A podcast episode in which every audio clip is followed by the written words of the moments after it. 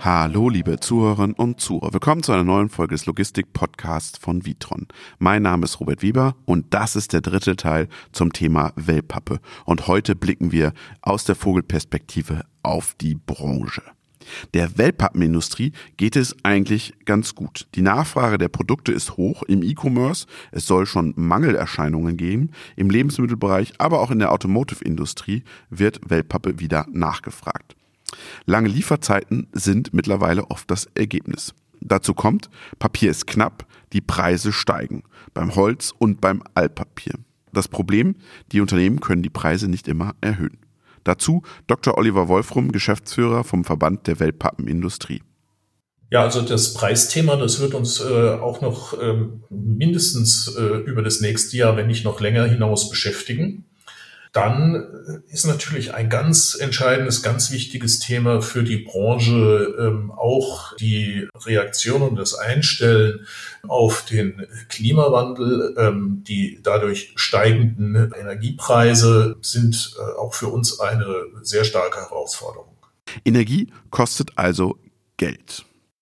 Es ist ein nachhaltiges Verpackungsmittel, ja, aber wir müssen sehen, äh, dass das Papier, was wir verwenden, zur Herstellung doch einen hohen Energieeinsatz braucht. Und äh, da muss sich die Branche darauf einstellen, also die Papierindustrie, äh, dass man hier auch stärker in Richtung erneuerbare Energien nachdenkt, ähm, so dass man eben diesen Herausforderungen sich auch stellt. Die Wellpappe ist aber ein Recyclingprodukt. Das wissen viele gar nicht. 80 Prozent der Bestandteile einer Wellpappe kommen aus recycelten Produkten. 20 Prozent sind Frischfaser. Ein nachhaltiges Produkt also, das aber auch nachhaltig produziert werden soll. Und die Unternehmen investieren in Energieeffizienz, in Digitalisierungsprojekte wie unsere erste Folge mit der Firma Tim, aber auch in Abwärme und Solarenergie. Und es entstehen Tatsache neue Werke, auch in Deutschland und Europa. Es wird schon sehr viel getan. Es, äh, entsteht sehr viel auf dem Greenfield. Ähm, das liegt natürlich daran, äh, dass, wie ich vorher angesprochen hatte, schon die Nachfrage nach unserem Produkt äh, sehr stark ist. Und ich gehe davon aus, dass die Nachfrage noch wachsen wird. Denn ähm, Verpackungen aus Wellpappe als nachhaltiges Verpackungsmaterial, was ähm, auf absehbare Zeit mit den entsprechenden Technologien sogar äh, klimaneutral werden könnte, ist natürlich äh, sehr gefragt. Wir haben jetzt viel über bestehende und kommende Projekte gehört. Es entstehen neue Projekte im Wellpappe-Bereich. Deshalb will ich jetzt nochmal mit Dr. Stefan Bauer von Vitron über bestehende Greenfield und Brownfield Projekte sprechen. Hallo, Herr Dr. Bauer. Ja, grüß Gott, Herr Weber. Wir haben gerade gehört, es entstehen neue Projekte, Optimierungen, Verbesserungen, Greenfield-Projekte und Brownfield-Projekte. Wie setzt sich das bei Vitron zusammen? Greenfield, Brownfield, wie viel macht das aus? Generell sind von den Werken, die wir pro Jahr etwas in Betrieb nehmen, derzeit etwa zehn Werke pro Jahr, der Großteil Brownfield-Projekte. Dort ist der Bedarf eigentlich höher. Er speist sich, sage ich mal, oft aus dem Lebenszeitende von Applikationen, eben auch, weil Unternehmen wachsen und akquirieren und die gleiche Applikation in vielen Standorten benötigen. Mhm. Greenfield ist, sage ich mal, für uns ein natürlich sehr schönes Projekt, weil man von Anfang an die Dinge so gestalten kann, wie sie, sage ich mal, die Applikation auch designt und vorsieht. Aber wie gesagt, es ist die Ausnahme, ist vielleicht eins von zehn pro Jahr. Jetzt lassen Sie mal sprechen. Brownfield, müssen Sie eine andere Anwendung da ablösen oder haben die oft noch gar keine Anwendung? Wie sieht es da aus? Generell können wir, glaube ich, die Systemlandschaft, um es einfach zu machen, jetzt äh, bezüglich Vitron aufteilen in ein Value Chain System, CPMS von Vitron und in ein Finanz- und Materialwirtschaftssystem von einem Fremdanbieter. Mhm. Wenn wir jetzt äh, in eine Brownfield-Fabrik kommen,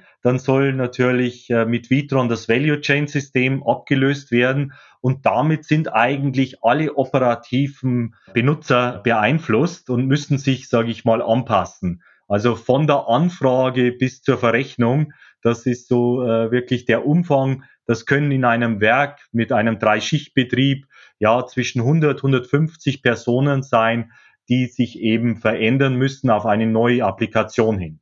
Jetzt haben wir ja gerade gehört, dass Digitalisierung das große Thema ist. Wie verändern sich jetzt CPMS-Projekte oder wie haben sie sich verändert? Jetzt mit erstmal schauen wir vielleicht die letzten zwei Jahre zurück, dann lassen Sie uns mal auf die Corona-Zeit eingehen und dann blicken wir mal in die Zukunft. Wie werden sie sich verändern? Also wenn man in die Vergangenheit schaut, äh, sage ich mal, dann ging es natürlich darum, vor allem die Prozesse abzubilden, die sehr stark auch mit den Maschinen verbunden waren. Also die eigentliche Optimierung für die Reihenfolge an den Maschinen. Also jetzt in dieser Industrie die Verschnittoptimierung, die Verarbeitungsmaschinenplanung, die Produktionsstatistiken.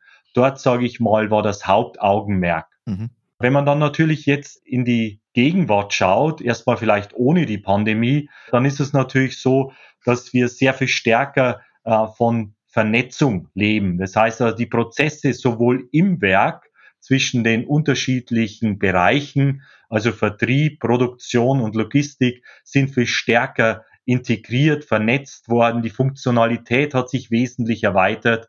Alle Abteilungen, alle Bereiche, sage ich mal, dieser Value Chain wollen über die aktuellen Daten ihre Optimierungen eben durchführen. Beispielhaft könnte man da eben sagen, wenn der Kunde den Liefertermin verändert, muss natürlich die Produktionsplanung darauf reagieren. Die Transportplanung muss diese Kenntnis haben. Ich sage, ich muss vielleicht Zukäufe anders terminieren. Das heißt, diese Vernetzung in der Value Chain, aber natürlich auch nach außen hin. Also die Vernetzung, sage ich mal, mit entsprechenden Partnern im Einkauf, in der Unterstützung, Speditionswesen beispielsweise, Werkzeugherstellung. Diese Prozesse sind auch heute sehr viel stärker integriert. Und pandemiebedingt, was hat sich da verändert? Also die Pandemie hat natürlich jetzt auf die Inhalte der Implementierung nicht so sehr Einfluss genommen, mhm. sondern eher stärker auf die Art und Weise, wie wir liefern. Mhm. Wie andere Bereiche natürlich, Art der Geschäftswelt, äh, haben wir sehr stark umgestellt auf Remote-Implementierungen. Das heißt, wir haben die heute verfügbaren Werkzeuge genutzt, mhm. um eben den Wissenstransfer zu ermöglichen. Ich denke auch, dass sich das äh, in den nächsten Monaten und Jahren darauf aufbauen lässt, die Akzeptanz dieser Medien, die Nutzung von entsprechenden videobasierten Tutorials als Medium für die Weiterbildung. Diese Akzeptanz ist enorm gestiegen und wird auch als Dienstleistung heute anerkannt. Unabhängig davon ist natürlich der Spirit in einem Projekt natürlich auch nur zu erreichen, wenn gewisse Aktivitäten eben auch zusammen erreicht werden. Also zum Beispiel die Inbetriebnahme, also der Go-Live-Event.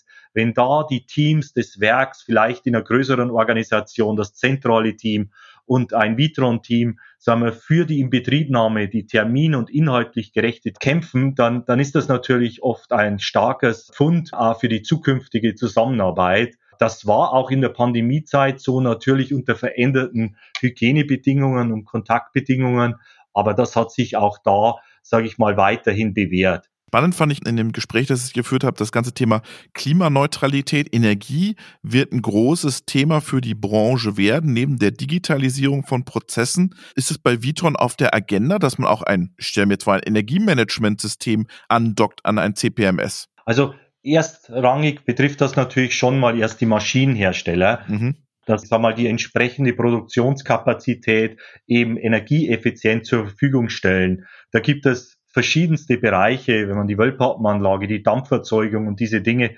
Und das wird ja auch getan. Mhm. Erstens mal wird diese Energie möglicherweise nicht mehr herkömmlich äh, hergestellt, sondern es wird Abfall verwertet oder es werden nachhaltige Energien eingesetzt, um das zu erreichen. Das betrifft Vitron indirekt. Mhm. Wo Vitron jetzt auf die Energieeffizienz sehr stark Einfluss nehmen kann, ist natürlich, indem dass wir die verfügbare Maschinenzeit optimal nutzen. Mhm. Das heißt ja, jede Reduktion in den entsprechenden Maschinennutzungszeiten ist ja auch eine Energieeinsparung, wie auch im Bereich natürlich Transport.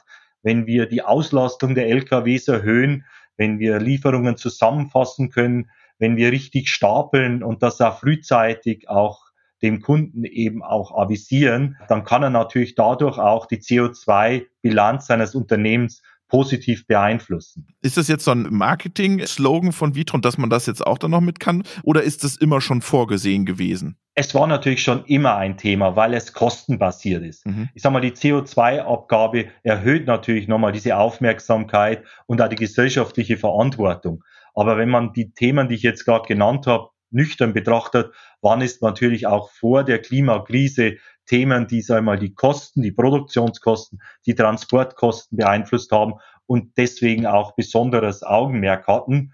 Jetzt kommt eben nochmal der Aspekt eben der Nachhaltigkeit äh, hinzu. Und die Unternehmen, für die wir ja Software liefern, sind ja Unternehmen, die sehr stark in einer Kreislaufwirtschaft arbeiten. Mhm. Das heißt, deren Markenzeichen ist eigentlich die Nachhaltigkeit, der nachwachsende Rohstoff Papier aus Holz, der dann eben äh, zu Verpackungen verwandelt wird, die 20 bis 30 Mal im Umlauf sind, die entsprechenden Fasern. Und diese Industrie hat natürlich auch höchste Ansprüche an sich selbst, was Energieeffizienz und CO2-Neutralität betrifft. Und da gliedert sich Vitron sicherlich auch ein. Aber für eine Software ist es jetzt nicht der ausschlaggebende Auswahlkriterium natürlich. Was sind denn die Themen, die Software verändern? Softwareentwicklung steht ja nie still. Man muss immer was tun an der Software. Stichwort Themen wie Open Source, äh, Schnittstellen, künstliche Intelligenz, Machine Learning. Was sind die Themen, die da noch für Vitron jetzt kommen in den nächsten Jahren? Also für uns ist jetzt erstmal enorm wichtig als Branchenpaket, dass wir einen Weg finden zwischen Standardisierung, ja, mhm. das heißt also Prozesse zur Verfügung stellen, die sowas sind wie Best of Breed, uh, Best Practices, auf der anderen Seite aber direkt auf die Branche eingehen und sozusagen eine Applikation liefern, die, ich nenne das gerne Fit for Purpose ist. Und zwar nicht fit zur Konfiguration für den Zweck, sondern die vorkonfiguriert den Zweck der Verpackungsabbildung eben beinhaltet. Das ist unser Haupt also einstecken und liefern. Ja, ja, natürlich müssen noch die Daten rein des Kunden, mhm. aber letztendlich, dass wir die Geschäftsprozesse der Verpackungsindustrie, der Wellpappenindustrie kennen, dass wir dafür eine Lösung haben, auch wenn sie manchmal, das denke ich, ist nachvollziehbar, einem Unternehmen auch ein Change Management auferlegt, weil sie vielleicht bisher anders gearbeitet haben. Aber es ist eine praktikable, effiziente, standardisierte Lösung, die nicht Sonderentwicklungen bedarf und damit auch leicht zu warten ist. Das ist, sagen wir mal, unser Hauptzweck natürlich auch, wo wir auch die Berechtigung als CPMS-Branchensoftware, denke ich, am Markt besitzen, äh, im Wettbewerb mit den standardisierten ERP-Paketen. Unsere Aufgabe ist natürlich auch die von Ihnen genannten Weiterentwicklungen zu prüfen, inwieweit die eben dieser Industrie Nutzen bringen. Und da ist es eben so, dass Vitron CPMS nicht eine Applikation ist, die nur Daten hin und her bewegt, sehr sicher in der Datenbank verwaltet, sondern für uns ist auch immer die Optimierung ganz wesentlich. Das heißt, wenn wir Daten haben, dann wollen wir daraus auch im Hintergrund dem Kunden Vorschläge machen, wie er sein Geschäft steuern kann. Das sind natürlich die Themen mhm. kapazitive Planung, Auslastungsplanung, ja, Abfallplanung, der Verschnittoptimierung, Reihenfolge, damit ich Farben und mhm. entsprechende Reinigungszyklen eben sehr effizient gestalten kann. Transport hatten wir schon gesprochen. Disposition ist ein Riesenthema. Ja, wie halte ich Kunden, die heute im Onlinehandel vielleicht kleine Losgrößen, aber durchaus äh, enorme Vielfalt an Verpackungen wünschen, sage ich mal, immer den Service-Level aufrecht. Da brauche ich diese Intelligenz, da hat sie auch Nutzen und da arbeiten wir auch dran, teilweise ja in Zusammenarbeit äh, mit Hochschulen, die uns bei der wissenschaftlichen Verwertung von Veröffentlichungen helfen. Das ist spannend, weil wir reden ja oft, wenn wir über künstliche Intelligenz, Machine Learning sprechen, schauen wir ja oft immer auf Predictive, also vorausschauende oder vorausschauende Wartung. Und wir hatten mal den Frank Meyer vom Lenze in einem Interview und der hat mir gesagt, hey, hört immer auf mit diesem Predictive. Das ist ja im Prinzip nur eine Versicherungsleistung, die ihr einkauft. Und wir wissen alle Versicherungen, das ist immer ein bisschen zweischneidiges Schwert. Die Lösung liegt eigentlich in der Optimierung von Produktion. Würden Sie das auch so sehen, dass Sie sagen, wir wollen mit CPMS eher die Produktion optimieren, als irgendwelche vorausschauenden Wartungsthemen anzugehen? Weil da liegt ja eigentlich die Stärke von Data Science und Machine Learning. Ja, also ich würde da einfach gern darauf antworten. Das eine ist die Pflicht äh, eines solchen mhm. Produkts, äh, wie wir es liefern, die Produktionsoptimierung, die Transportoptimierung, die Auslastungsoptimierung, auch über das eigene Werk hinaus, also in Zusammenarbeit mit Partnern, mit Schwesterunternehmen, mhm. dass ich zu einer Asset Optimization ist dieser Begriff, den wir da gerne nennen, äh, komme. Das ist unsere Pflicht. Natürlich wollen wir in dieser Kür der entsprechenden Prognosen eine Rolle spielen, weil wir natürlich damit auch den Kunden helfen, gewisse Rohstoffe eben günstig, rechtzeitig einzukaufen. Die Papierindustrie äh, benötigt ja hohe Mengen an Rohstoff, die Verpackungsindustrie. Und ich sage mal, wenn ich Kenntnis habe über den zukünftigen Verbrauch und ich kann das, sage ich mal, auch dem integrierten Papierwerk oder meinem Papierlieferanten geben und ich dadurch auch langfristiger planen kann, dann hat das Vorteile. Genauso ist es im Bereich der Fertigware. Da hatte ich ja diesen Punkt schon eben Service Level angedeutet. Es ist so, dass die Service Level permanent steigen. Es gibt Unternehmen am Markt in der Verpackung, die den Anspruch haben, dass sie innerhalb von Stunden entsprechende Verpackungen geliefert bekommen. Das lässt sich nur durch professionelle Disposition erreichen, wo auch Prognose eine hohe Rolle spielt. Da würde ich jetzt zweierlei noch unterscheiden wollen. Das eine ist verbrauchsbasiert, dass ich mir anschaue, was war in der Vergangenheit. Das ist natürlich auch sehr wichtig und auch hilfreich. Mhm. Äh, allerdings ist natürlich die halbe Wahrheit, wir wissen in so einer Krise, was hilft da in die Vergangenheit? Wenn ich in so eine Krise äh, hineingehe und nicht weiß, was wirklich kommt, da hilft mir die Vergangenheit wenig. Da muss ich, sage ich mal, etwas aussagen über das Kommende. Und deswegen ist natürlich auch eine verkaufsbasierte, also eine Prognose auf den Verkaufszahlen basiert für uns sehr wichtig. Und das geht natürlich nur in Zusammenarbeit auch mit den entsprechenden Hersteller. Das heißt, wir brauchen hier einen Datenaustausch mit dem Hersteller, was sein Vertrieb, was seine Kampagnen sozusagen planen, dass das auch wieder in die entsprechende Value Chain System zurückfließt. Das ist ja das große Thema. Keiner will seine Daten wirklich preisgeben, oder? Ich denke, es hängt davon ab, welchen Nutzen das man sich auch verspricht. In dem Moment, wo ich meinen Lieferanten hohe Hürden auferlege, muss ich ihm auch Daten geben. Und es ist ja so, dass man dann auch längerfristig mit den Service Level zusammenarbeitet. Und damit kommt es schon zu einer Win-Win-Situation, weil der Datenaustausch natürlich auch Loyalität sichert und aus diesem Grund bin ich da zuversichtlich, dass das fortschreitet. Lass uns jetzt mal über ein paar Projekte sprechen. Wo sind Sie gerade aktiv? Also, wenn ich jetzt mal die Brille auf Europa zuerst wende, dann ist es natürlich vor allem für uns momentan Westeuropa. Das liegt an gewissen Projekten, die wir gewonnen haben.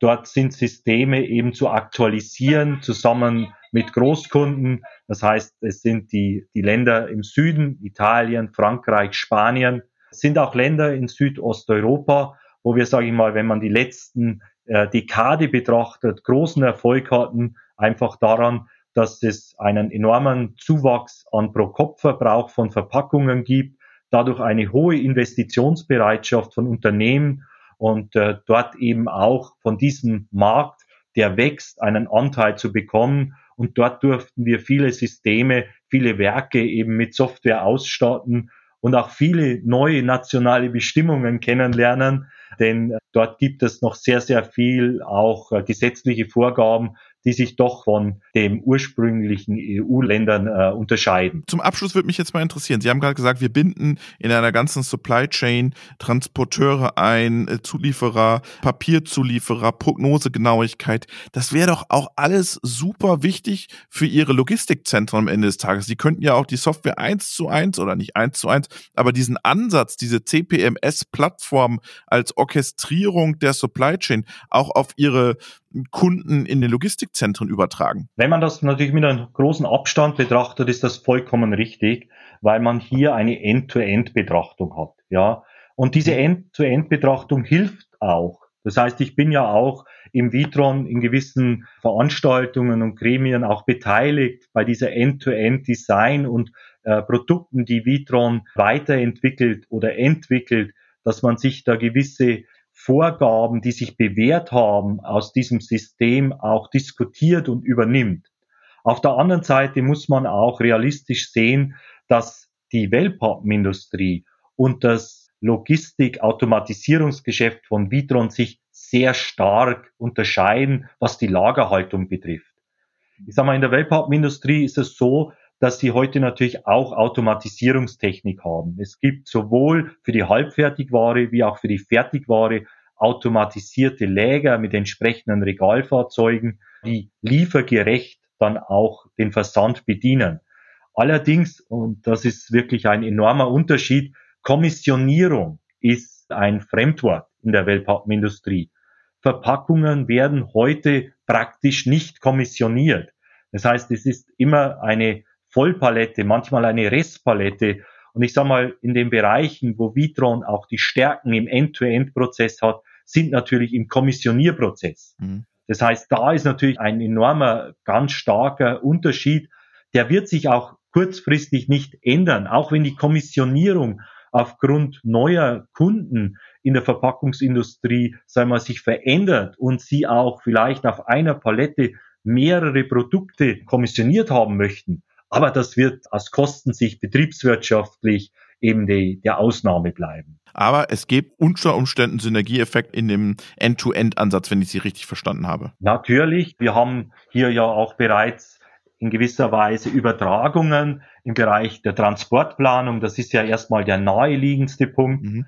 dass die entsprechenden Transportoptimierungsalgorithmen auch dort Anwendung finden. Die Restriktionen sind durchaus ähnlich natürlich, was die entsprechenden Anlieferzeiten betrifft, was die Beladung betrifft, von den äh, Paletten her, von den entsprechenden Rollpaletten. Von der Seite her ist das äh, schon vergleichbar und auch hilfreich. Und äh, da möchte ich auch sagen, fühle ich mich als CPMS-Abteilung auch ein Teil der Vitron Logistik und Informatik. Vielen Dank, Dr. Stefan Bauer, für diesen Einblick in die Projekte von CPMS. Vielen Dank, Herr Weber. Ah!